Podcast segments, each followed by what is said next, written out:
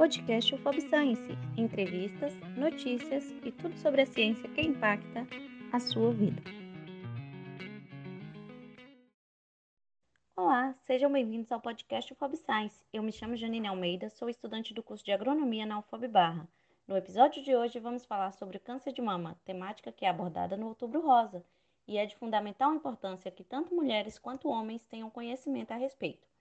De acordo com o Instituto Nacional de Câncer, o INCA, no Brasil, o câncer de mama é um dos mais incidentes em mulheres. Para este ano de 2021, são estimados 66.280 novos casos, representando uma taxa de incidência de 43,74 casos a cada 100 mil mulheres.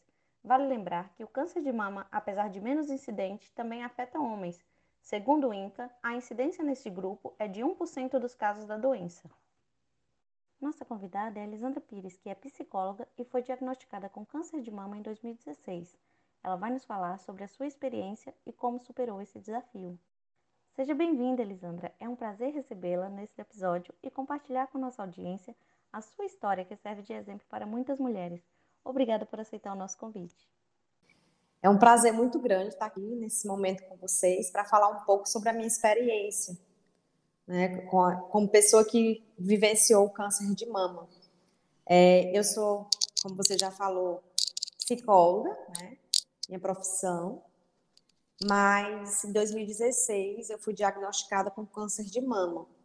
E inicialmente ele foi, é, eu descobri o câncer de mama através da, do autoexame, que às vezes é muito negligenciado, é muito desprezado por mulheres e homens.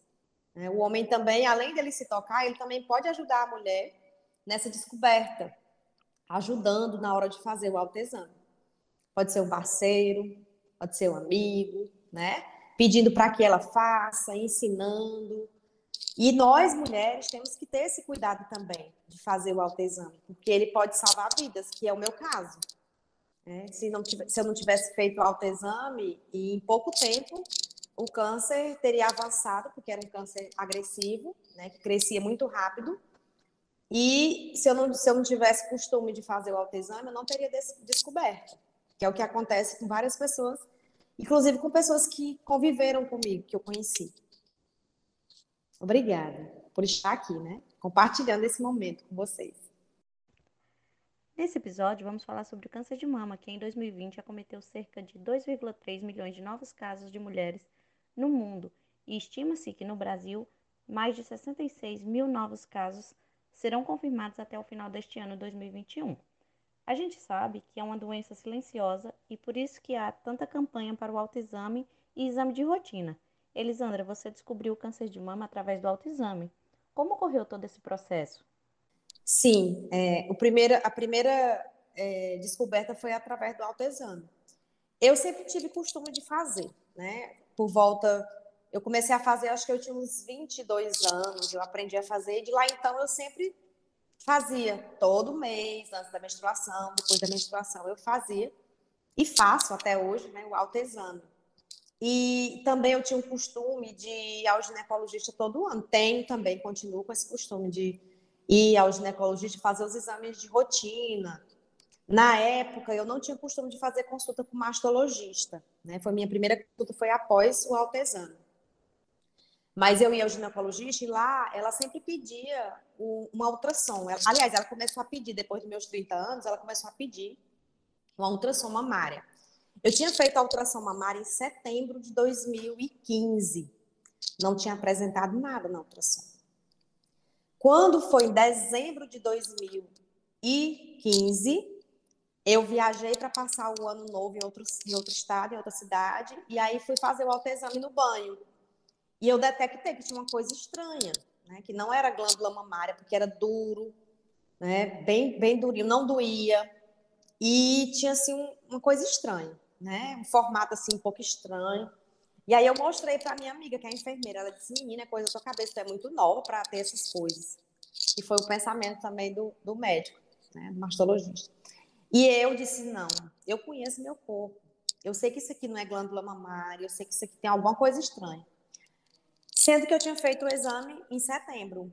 E aí, quando eu voltei para Teresina, para cá, eu resolvi procurar um mastologista. Quando eu cheguei lá, ele disse, não é nada. Ele tocou e ele não sentiu. Aí eu peguei a mão dele e coloquei bem em cima.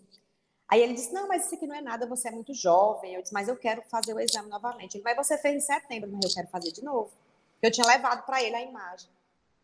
E aí ele disse, pois vamos fazer.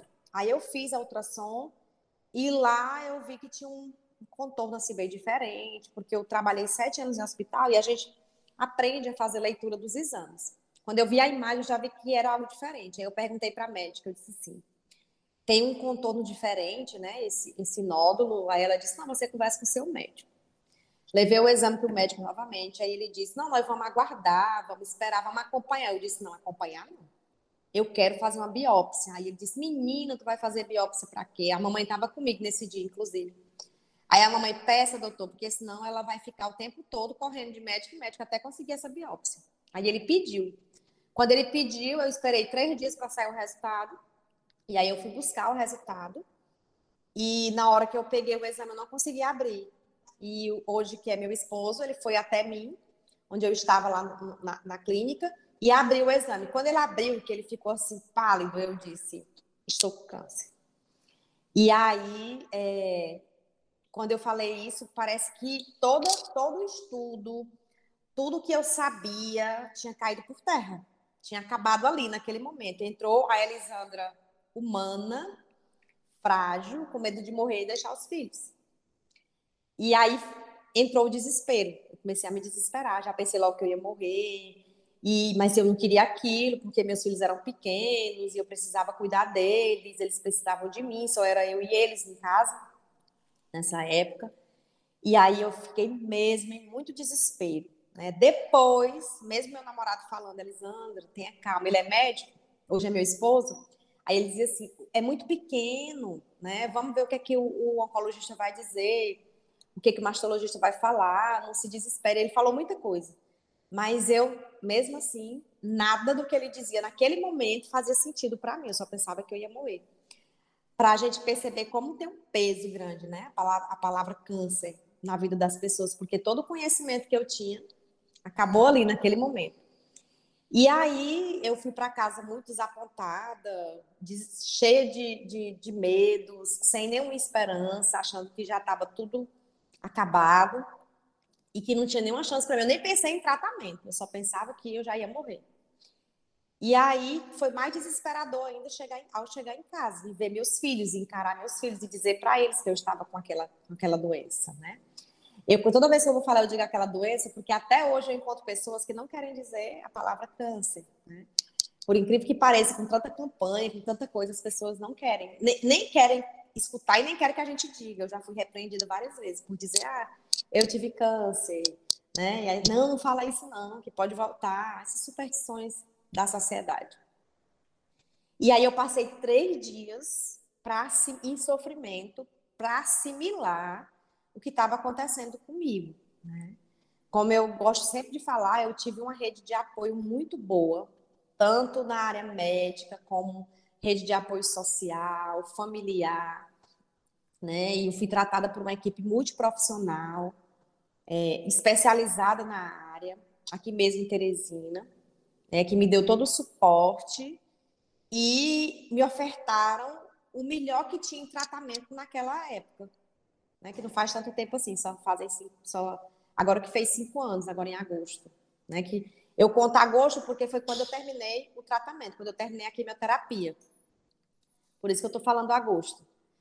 E aí é, fez cinco anos agora, em agosto, e eu recebi alta é, total, que eles chamam, né? Porque até então eu fazia acompanhamento de seis em seis meses.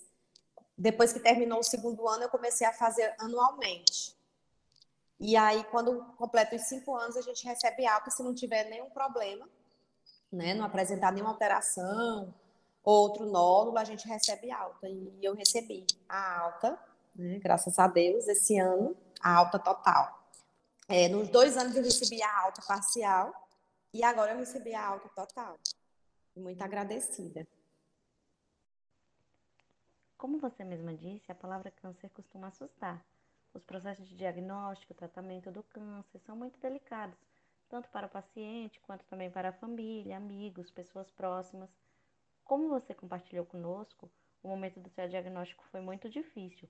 Sua formação em psicologia ajudou de alguma forma a lidar com isso? Não. No, naquele momento que eu recebi o diagnóstico, entrou a Elisandra humana total.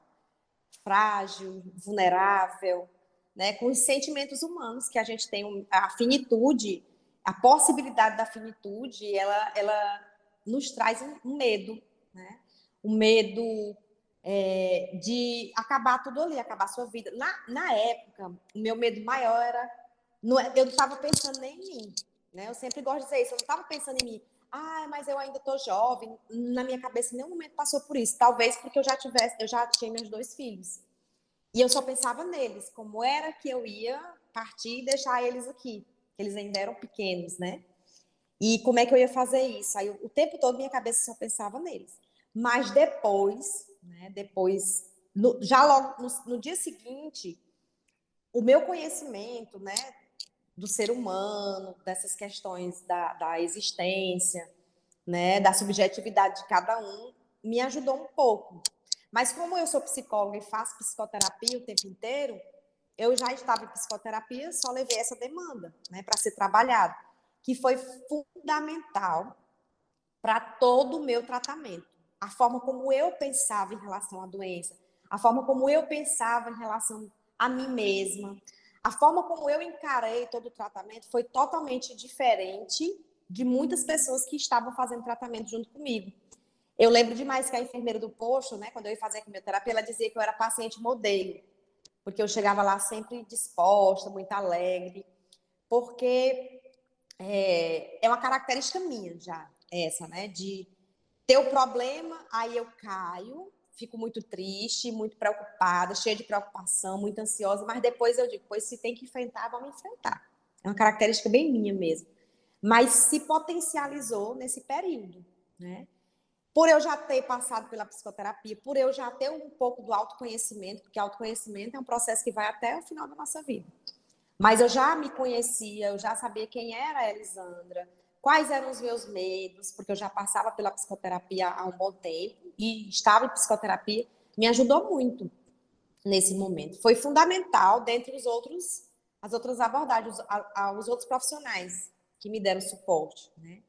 Foi é, o diferencial do meu tratamento foi a questão psicológica, né? a forma como eu encarei é, a medicação, os efeitos colaterais.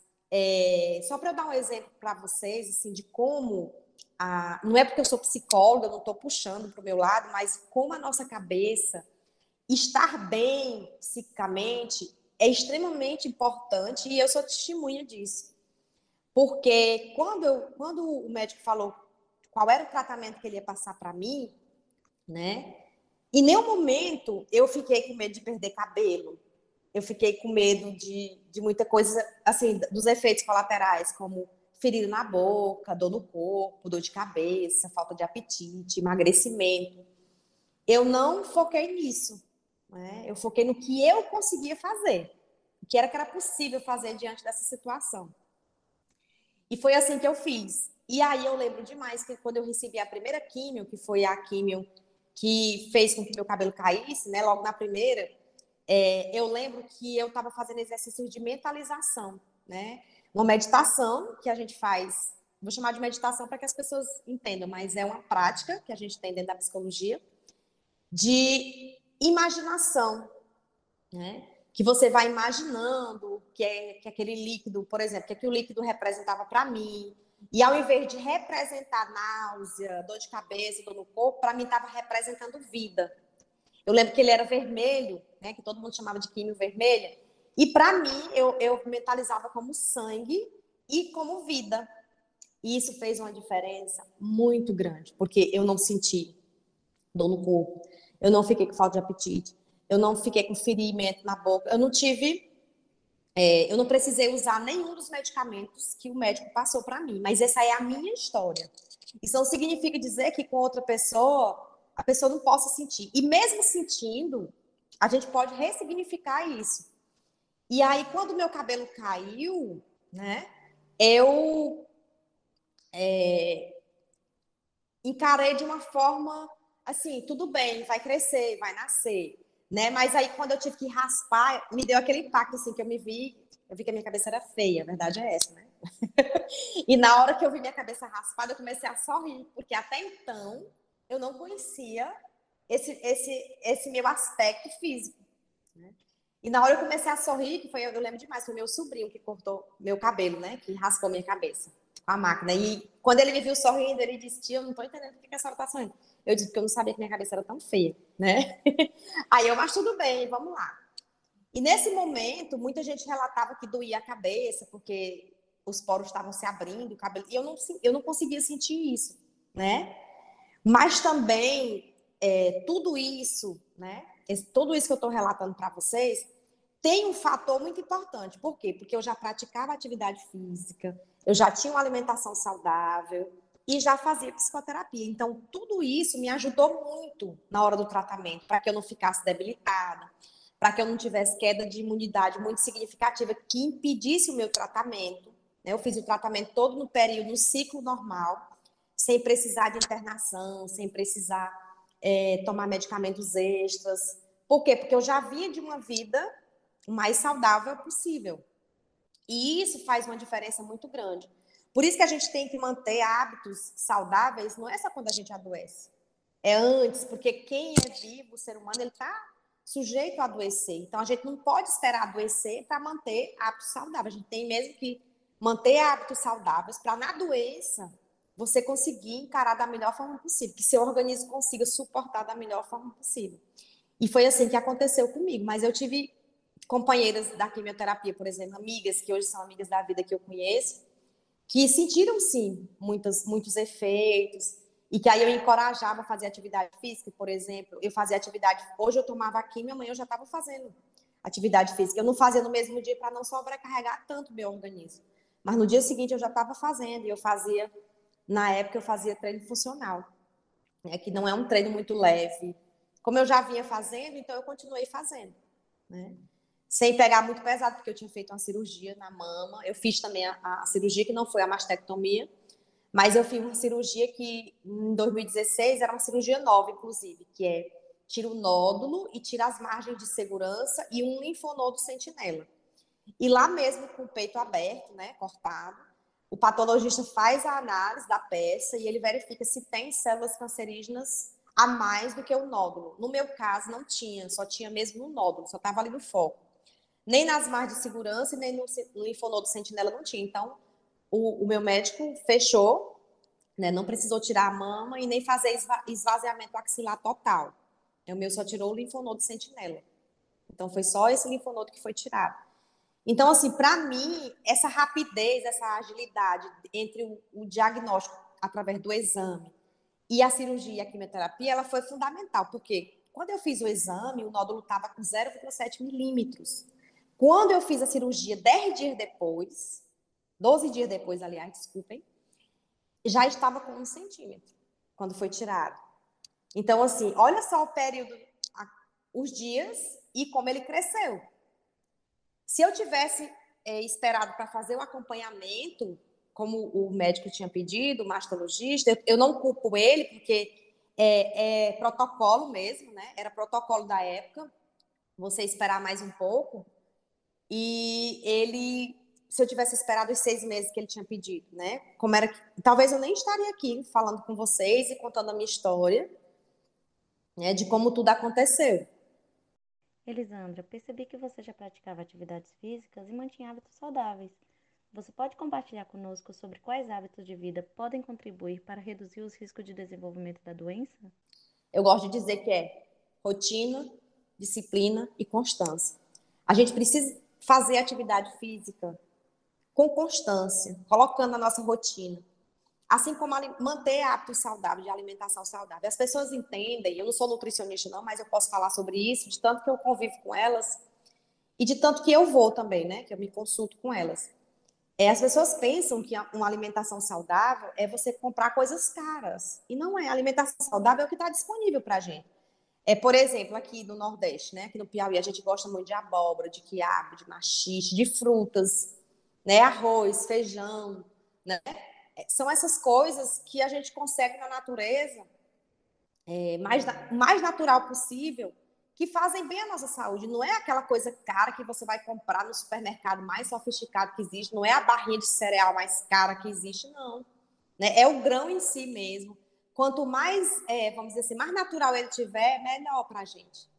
Agora, como a gente acostumou o nosso paladar a comer coisas industrializadas, processadas, e aí, para a gente voltar para esse hábito de comer coisas mais saudáveis e mais naturais possíveis, se torna um pouco desafiadora, mas não é difícil nem é impossível. É questão de hábito. E isso faz sim toda a diferença, tanto para a prevenção, como para também você encarar qualquer tipo de adoecimento, incluindo os cânceres, qualquer tipo de câncer, né? A gente precisa manter esses hábitos. É, na época que eu estava em tratamento, eu fiz, eu fazia minha dieta com a nutricionista oncológica, inclusive, toda voltada para o processo do tratamento. Por exemplo, eu fiz quatro ciclos de químio vermelha. Então, durante esses quatro ciclos, eu comia certo tipo de coisa. Por exemplo, eu comia coisas que eram anti-inflamatórias. Eu, eu comia coisas que iam potencializar o meu sistema imunológico, todo prescrito por ela, claro, né? E com aval do meu médico, porque eles conversavam muito nessa época, o oncologista. Ele, ele sempre dizia para ela o que, que era bom, e aí ela ia fazendo a dieta de acordo com o que ele falava. Isso fez toda a diferença para mim também. Né? E era só coisas naturais: alho, cúrcuma. Eu lembro, porque eu mantenho esses hábitos até hoje. De vez em quando ela vai mudando né, a minha dieta de acordo com, que, com as minhas necessidades. Quando a gente fala de dieta, as pessoas sempre pensam que é para emagrecer, né? Ah, é porque fulano está fazendo dieta para emagrecer. Quando eu, quando eu estou falando de dieta aqui, eu estou falando de alimento mesmo. É da comida mesmo.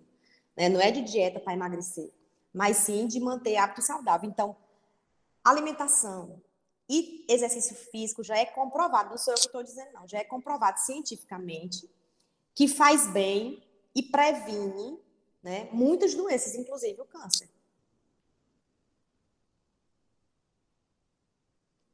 Elisandra, é, você tinha algum caso na família ou a que você atribui o desenvolvimento do câncer de mama?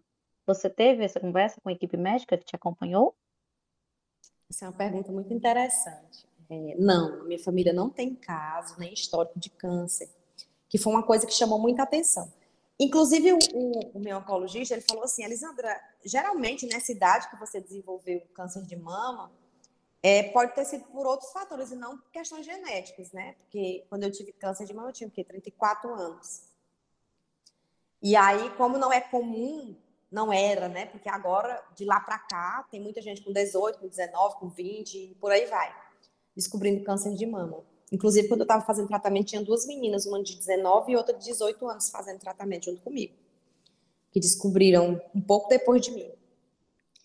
E aí, assim, é, como não tinha nenhum caso na minha família, eles geralmente atribuem a questão do estilo de vida, né? Mesmo eu praticando atividade física e alimentação saudável, mas tinha uma coisa muito pesada na minha vida, era o estresse. Né? Eu não tinha, eu, minha vida não tinha pausa. Eu estava sete anos sem tirar férias, trabalhando direto, de domingo a domingo, na semana, final de semana dando plantão, não tinha férias, não tinha feriado. Nos feriados eu estava de plantão de novo. Então eu passei sete anos nessa, nessa rotina, né? E eu pensava que eu me alimentava saudável. Eu até que comia coisas saudáveis, mas eu comia errado. Tipo, comia fora de hora. Eu comia só a metade, sentada, dirigindo. Né? Às vezes eu estava dirigindo para me deslocar de um trabalho para o outro. Colocava aqui o prato, né? Eu fazia aqui minha quentinha lá em casa alimentava os meninos e aí botava a quentinha no, no colo e ia dirigindo. Aí cada sinal que eu parava era uma garfada para poder almoçar. Eu lembro demais disso. E vivia o tempo todo estressada, preocupada, preocupada com os meus filhos, preocupada com o trabalho, né? Eu, nem final de ano, assim, aquelas festas de final de ano, eu, eu não parava. Era o tempo todo trabalhando, eu, eu não me dava é, o direito, eu, eu achava que eu não tinha direito de é, sair com minhas amigas, de, de, ficar em casa sem fazer nada. Pronto, ficar, em, ficar sem fazer nada, né? Que a gente chama de ócio. Eu não sabia fazer isso, eu ficava o tempo todo ligada no 220. Então, os, o, a equipe médica, e eu também acredito que tenha sido isso. É tanto que depois que eu passei por tudo isso, é, eu me lembro demais que eu disse assim, não, mas eu quero continuar trabalhando. O meu médico disse assim, não, eu vou lhe dar licença, que é para você cuidar de você. Mesmo que você consiga ir, mas eu vou dar para você cuidar de você. Você agora vai fazer uma pausa na sua vida e vai passar o tratamento todo cuidando de você, percebendo quais são os lazeres que você gosta, que você se identifica. E assim eu fiz e eu aprendi. Aprendi a fazer minhas pausas, aprendi a meditar, por exemplo, aprendi a sair, me divertir, aprendi a assistir um filme ao cinema, que era uma coisa que eu não fazia. Né? Assistir, toda vez que eu tinha que assistir um filme, eu achava que eu estava perdendo tempo, que eu tinha que estudar. Eu sempre fui muito, muito estudiosa. Né? E aí eu ficava o tempo todo, não, eu tenho que estudar, eu tenho. Sempre eu achava que eu estava perdendo tempo, eu tinha que estar sempre lendo um livro, e sempre coisa voltada para a profissão. É, eu não sabia ler um livro que não tivesse nada a ver com minha profissão, por exemplo, porque senão para mim era perda de tempo. E aí, como eu sou professora de literatura, tinha que estar entre a literatura e a psicologia. E aí ficou assim um, anos da minha vida muito, muito pesados. Né? E eles atribuem a isso. É tanto que eu já fiz um teste genético, agora eu fiz outro, porque chegou um mais moderno, né, com mais genes, detectam mais genes. Eu fiz agora novamente, estou esperando o resultado, mas o primeiro não deu nada genético. E aí, aguardar esse segundo, que o meu médico também acha que não vai apresentar nada. Então, é, a minha mensagem também é essa, que a gente precisa parar, porque a vida não é só trabalho, não é só responsabilidade, né? Responsabilidade coloca entre aspas, porque a gente acha que é responsabilidade, mas responsabilidade também é cuidar da gente. Porque se eu não estiver bem, como é que eu vou trabalhar? Como é que eu vou cuidar dos meus filhos? Como é que eu vou cuidar da minha mãe, por exemplo? Como é que eu vou é, estar perto dos meus amigos, vivenciar esses momentos bons que a vida tem, né? Que a gente fica focado muito em problemas e resolver problemas e acaba esquecendo que a gente também é um ser social, que precisa conviver com outras pessoas, que precisa relaxar, que precisa fazer pausas, né? parar. Parar, nem que seja para não fazer nada, ficar só deitado na cama, na rede, no chão né? Refletindo, não, não sem preocupação, mas refletir sobre outras coisas, escutar uma, uma boa música, dançar. Dançar, que era uma coisa que eu amava, aliás, que eu amo. Eu passei muitos anos da minha vida sem fazer isso. E aí eu voltei a fazer tudo, dança do ventre. Muita coisa assim, por mim, né? Por mim, eu voltei a fazer muita coisa. Para mim, para minha alegria, Durante o tratamento, a autoestima do paciente também pode ser impactada, já que podem ocorrer mudanças na sua imagem corporal. Como você lidou com os impactos do tratamento? Como eu não perdi peso, né? Não fiquei diferente assim. A diferença que teve foi só o cabelo mesmo, que caiu. No cabelo, eu não tive assim muito impacto, não, né? É, mas quando a minha sobrancelha, quando os cílios caíram, eu, quando eu me olhei no espelho, eu tive aquele impacto assim, meu Deus, eu tô muito esquisito, não aparece nada comigo. E aí, assim, como eu falei no início, eu, eu tenho um suporte muito grande dos meus amigos. E aí eu lembro que uma amiga disse assim, Eli, eu vou te ensinar a pintar a sobrancelha, fazer diferente. E a moça do salão também, que cuidava do meu cabelo, a gente se tornou muito amiga. Na verdade, ela era amiga, né? E aí a gente ficou muito mais amiga. E ela disse, não, eu vou te ensinar como fazer um delineado para não ficar tão estranho, né? Sem os cílios. E aí a gente foi criando essas estratégias, mas o primeiro momento foi difícil. Inclusive, é, na época eu tinha acabado de conhecer o, o meu atual esposo, né? E a gente estava só com três meses de namoro. Eu lembro que eu terminei com ele, porque eu estava com medo de aparecer para ele. É, sem cabelo nenhum na cabeça e sem. E quando os cílios caíram, foi que foi complicado mesmo. E aí eu lembro demais que ele me chamou para ir ao cinema. E eu disse: não, não posso ir, não, porque minha imunidade Tá bem no, nos dias do pico de queda de imunidade, nada, eu não estava sentindo nada. Mas aí eu utilizei essa desculpa porque eu não queria que ele me visse careca. Tava com vergonha dele. E aí eu não sabia o que, que ele ia pensar. Para mim estava tudo bem. Eu, na minha cabeça, eu achava que estava tudo bem. Mas eu não queria ficar na frente dele. Eu achava que ele ia achar a coisa mais feia do mundo. E aí, como eu tinha ganhado uma peruca de cabelo humano, de uma, uma, a minha nutricionista, né? Ela tinha um cabelo bem grande, ela é a irmã. E aí as duas cortaram o cabelo para fazer essa peruca de cabelo humano para mim. Eu não gostava muito, não vou mentir, porque esquenta muito a cabeça da gente, né? Mas nesse dia eu coloquei a peruca. Aí quando eu entrei no carro, ele disse assim: Meu Deus, que corte diferente. Ele é muito alegre, né? Para não dizer gaiato mesmo, como a gente utiliza essa palavra aqui do Nordeste. E aí, ele disse assim: seu corte está muito lindo, não sei o quê. E eu envergonhada, caladinho no carro, sentada, indo para o cinema. Eu lembro que quando ele estacionou o carro no, no, lá no, no, shopping, ele puxou a peruca da minha cabeça. E eu fiquei em choque, fiquei paralisada. Aí ele disse assim: Você tá linda desse jeito. Se você não quiser usar isso, você não é obrigada a usar, não precisa. Aí pronto, daquele dia em diante, para mim foi, né, foi libertador em relação a ele. Né? Mas aí também teve meu filho, meu filho mais novo, menor, que agora é do meio, né? Porque eu tenho uma filha pequena agora de um ano e oito meses. É, ele dizia assim, mãe, como as pessoas vão lhe olhar sem cabelo? Aí às vezes eu ficava botando lenço, mesmo sem gostar, na frente dele. Mas aí um dia também ele falou que eu tava linda de careca, que não precisava eu ficar usando nada. E aí depois que meu filho falou isso, eu também passei a não usar mais nada. Eu ia para todo lugar do jeito que eu queria, carequinha, sem aquele negócio esquentando minha cabeça nem touca, nem lenço, nem peruca, nem nada. Né? Eu saía mesmo, mas que tem um impacto, tem. Né? Inclusive, para mim, dos cílios e da sobrancelha. Foi muito impactante, muito mais do que o cabelo. Né? O cabelo foi fichinha perto dos cílios e, do, e, da, sobra, e da sobrancelha. Né? Mas tem mesmo isso. Mas corporalmente, né, o meu corpo não mudou, não. Eu não emagreci, eu me mantive sempre no mesmo peso. O tempo inteiro, do início ao final do tratamento. Quando os médicos lhe liberaram da quimioterapia, você se sentiu insegura de alguma forma? Sentiu medo do câncer voltar? Não. Na, na que, quando eu terminei a quimioterapia, eu ainda fiz mais 30 sessões de rádio, né? Depois da quimio. E quando eles me liberaram né, do tratamento, eu não fiquei insegura. Por que, que eu não fiquei?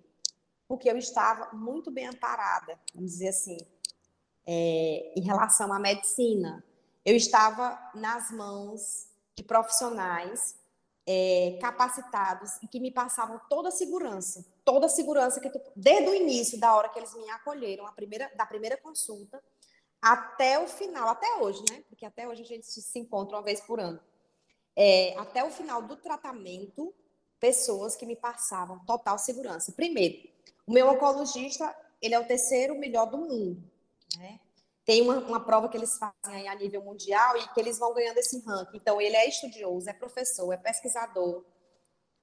O meu mastologista também tem uma larga é, experiência na área de mastologia, ginecologia e também da questão genética, né? O, o mastologista que é o doutor Sabas e o meu oncologista é o doutor Danilo Fonseca. Então, assim, eles dois cuidaram de mim, cuidam até hoje, com muito zelo e com muita segurança. Tudo que eles me, me falavam, eles me passavam muito segurança. Então, eu não fiquei com medo.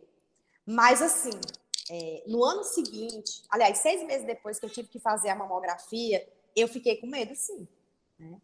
Eu fiquei com medo de buscar o resultado, não foi nem de fazer o exame. Quando eu fui buscar o resultado, eu lembro que meu filho mais velho disse assim: Mãe, por que a senhora está assim tão apreensiva? Eu disse, não, é porque eu fiz a, a mamografia e eu, e eu tenho que buscar e eu não estou com coragem de pegar. Porque eu sei que eu vou abrir. Aí ele disse, hum, desde coisa eu vou com a senhora. Aí ele foi comigo, e lá ele recebeu, e lá ele abriu, ele mesmo leu, ele disse, tem nada aqui, ó, tá tudo normal. A senhora tá ótima. Aí eu lembro demais que ele olhou para mim e disse assim, a senhora nunca mais vai ter isso. Acredite no que eu estou lhe dizendo. Aí eu, tá bom, meu filho. Aí, quando chegou na consulta com o doutor Danilo, eu falei para ele do medo que eu fiquei, apreensiva. Ele disse: Você pode ter medo. Eu lembro demais que ele falou isso. Você pode ter medo, que é natural do ser humano ter medo toda vez que vai fazer uma coisa nova, logo porque você passou por isso.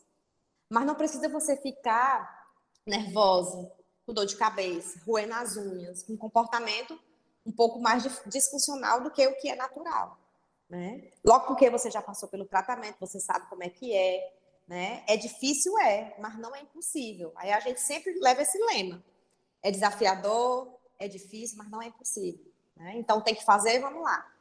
E aí, depois desse primeiro, essa primeira mamografia, né, pós-tratamento, eu já faço, vou buscar.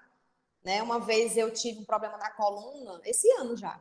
Eu tive um problema na coluna e aí eu tive que fazer uma ressonância. Aí eu, eu lembro demais que o médico perguntou assim: é, a senhora já teve caso de câncer na família? Eu disse, eu. Aí ele, ah, você teve câncer de quê? Eu disse câncer de mama. Aí ele, ah, pois é, vamos fazer esse exame para descartar qualquer possibilidade. Eu não fiquei com medo naquela hora. né? Porque até então eu tinha entendido que não tinha como o meu câncer se espalhar, porque ele não tinha se espalhado naquele momento da cirurgia, né? Se ele tivesse que se espalhar, era um novo câncer e não mais aquele. Aí eu fiz o exame, levei para o médico e não tinha nada, mas que a gente fica às vezes com medo, a gente tem medo, né? Não vou mentir, não vou dizer que eu não fico com medo. Eu fico, mas esses medos, eles aparecem geralmente quando a gente vai fazer a mamografia, mas o maior mesmo foi na mamografia pós-tratamento. Depois eu fico assim, a gente fica um pouco apreensivo, mas não fica com. Eu, se, eu, se eu te disser hoje que eu fico com medo do resultado, eu, eu tô até assim, não sendo muito verdadeira. Eu fico com medo mesmo é de fazer o exame, porque dói um pouquinho. Ele dói um pouco, né? Mas a gente tem medo sim. É natural. Elisandra, o diagnóstico, o diagnóstico precoce é essencial, pois aumentam as chances de tratamento efetivo e da cura, né? De acordo com o Instituto Oncoguia, 95% dos casos de câncer de mama, quando diagnosticado no início, tem possibilidade de cura. Por isso, é importante que a mulher conheça o seu próprio corpo. Como você já falou no início, conta um pouco mais para a gente sobre a importância do autoexame do câncer de mama. Pois é, quando eu, quando, é, eu falei para vocês, né, que eu comecei a fazer os 20, 24 anos, eu, come, eu aprendi e comecei a fazer o autoexame, isso fez toda a diferença.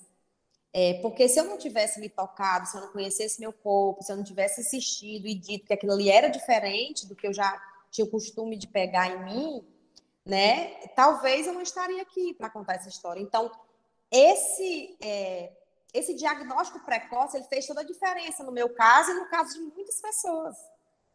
Porque quando você descobre precocemente tanto a parte cirúrgica como quimioterapia, radioterapia, se for necessário fazer, tem mais efetividade.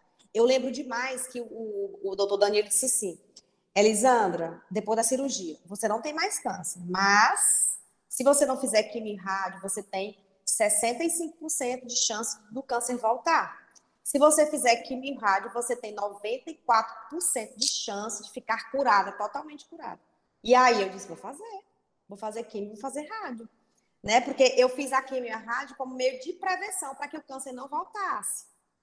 Né? Como, como eu acabei de falar, porque a possibilidade de voltar era muito grande, era acima de 50%. Então, se tem que fazer, vamos fazer. Então, fiz e, graças a Deus, eu estou dentro dessa porcentagem, né? De cura, de chance de cura, quanto mais cedo. Então, mulheres e homens também, tá? Porque o câncer de mama não acontece só nas mulheres, acontece nos homens também, apesar de ser bem menor do que nas mulheres, mas acontece. Se toquem, se conheçam, principalmente nós mulheres, a gente é, é muito, vamos dizer assim, tolhida em relação a essa questão de não se tocar, de, de não, não conhecer o próprio corpo, e a gente precisa conhecer o nosso corpo. Toque na mama, aprenda a fazer o autoexame. Ele é importante, ele pode salvar nossas vidas. Pode salvar a vida de qualquer um de nós. Mesmo que você descubra um câncer, acredite e tenha a possibilidade de que quanto mais cedo você se tocar e descobrir, melhor vai ser a sua chance de ter cura, né? de se curar de, dessa doença. Então, se toquem, se conheçam, percebam. Porque se eu tivesse confundido com a glândula mamária, por exemplo, se eu tivesse acreditado que era uma glândula mamária, se eu não soubesse a diferença, né? A glândula mamária ela é mais dolorida, no meu caso. A minha é mais dolorida, ela fica um pouquinho mais inchada.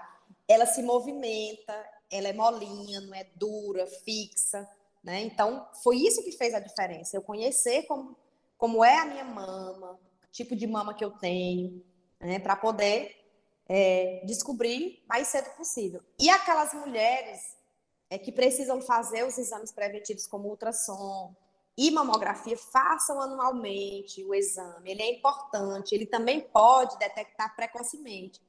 No meu caso, é porque o nódulo estava aqui mais superficial, mas, por exemplo, se o nódulo tiver mais interno. Então, por isso que é importante fazer o exame, o autoexame e os exames preventivos, que é a ultrassom e a mamografia.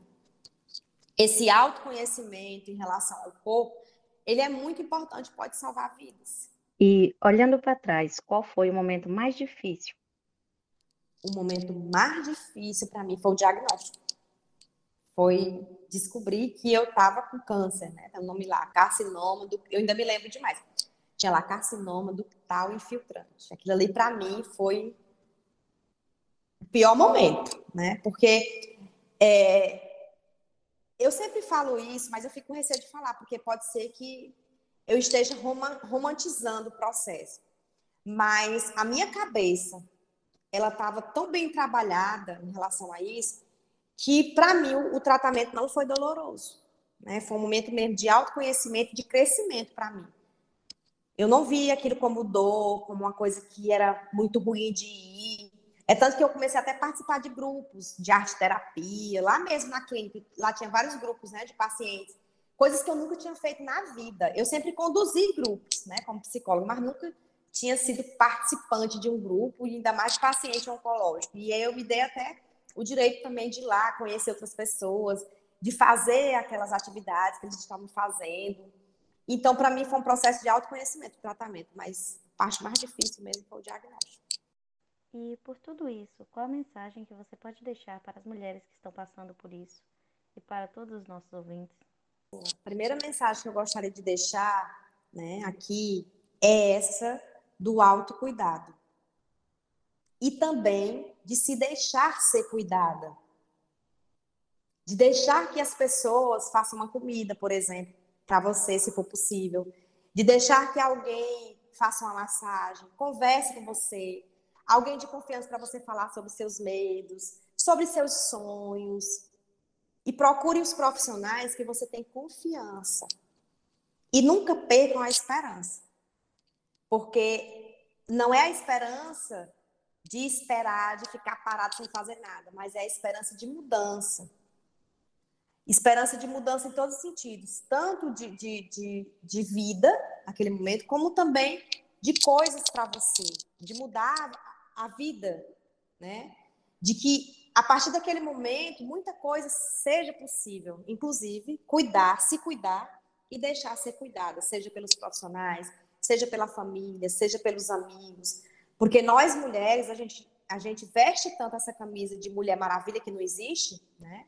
Que ela não existe, de querer fazer tudo que a gente às vezes acaba deixando de lado essa questão do autocuidado e se deixar ser cuidada, seja por quem for, pela equipe médica, ou pelos amigos, ou a família, pelos filhos, né? A gente acha que a gente que tem que cuidar deles o tempo todo, mas eles também podem cuidar da gente. Eu lembro demais quando eu estava em tratamento, que o, quando eu chegava em casa, o meu filho mais novo dizia: Mamãe, eu vou fazer massagem no seu pé.